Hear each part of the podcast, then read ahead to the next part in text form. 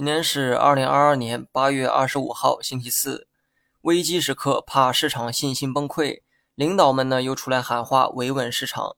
不得不说，领导呢已经摸清了市场的心理，懂得要在崩溃之前把情绪啊给扭转过来，否则呢就会酿成年初那样的悲剧。领导的喊话涉及到平台经济，也涉及到房地产、金融等等，所以呢你会发现今天表现好的正是这些板块。平台经济，也就是我们熟知的互联网企业、中概股。一年前，这些企业面对的是国内政策的打压，导致股价呢跌了一整年。那么进入到今年，国内政策明显开始转向柔和，唯一不确定的就是外围的政策环境。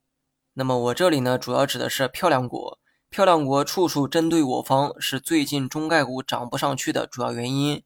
虽然说业绩层面的原因呢也有，但在目前的估值面前不值一提。除去上文提到的外部因素，中概股目前的估值呢极具吸引力，平均十几倍的估值堪比基建行业，这种现象可以称得上是历史罕见。所以啊，我愿意相信中概互联网企业的未来。昨天呢，华为公司的一句“活下去”带崩了整个市场，网友纷纷表示活不下去。今天领导们的讲话，我认为呢是别有用心，很明显是想冲淡华为对市场的影响。直到下午两点，市场呢还是要死不活的。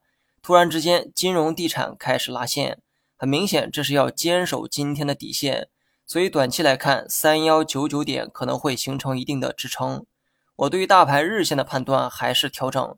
短期来看，因为领导的喊话，市场收复了一定的跌幅，但是呢，很可惜，除了上证之外，个股表现并不理想。因为尾盘的这个护盘动作啊比较积极哈。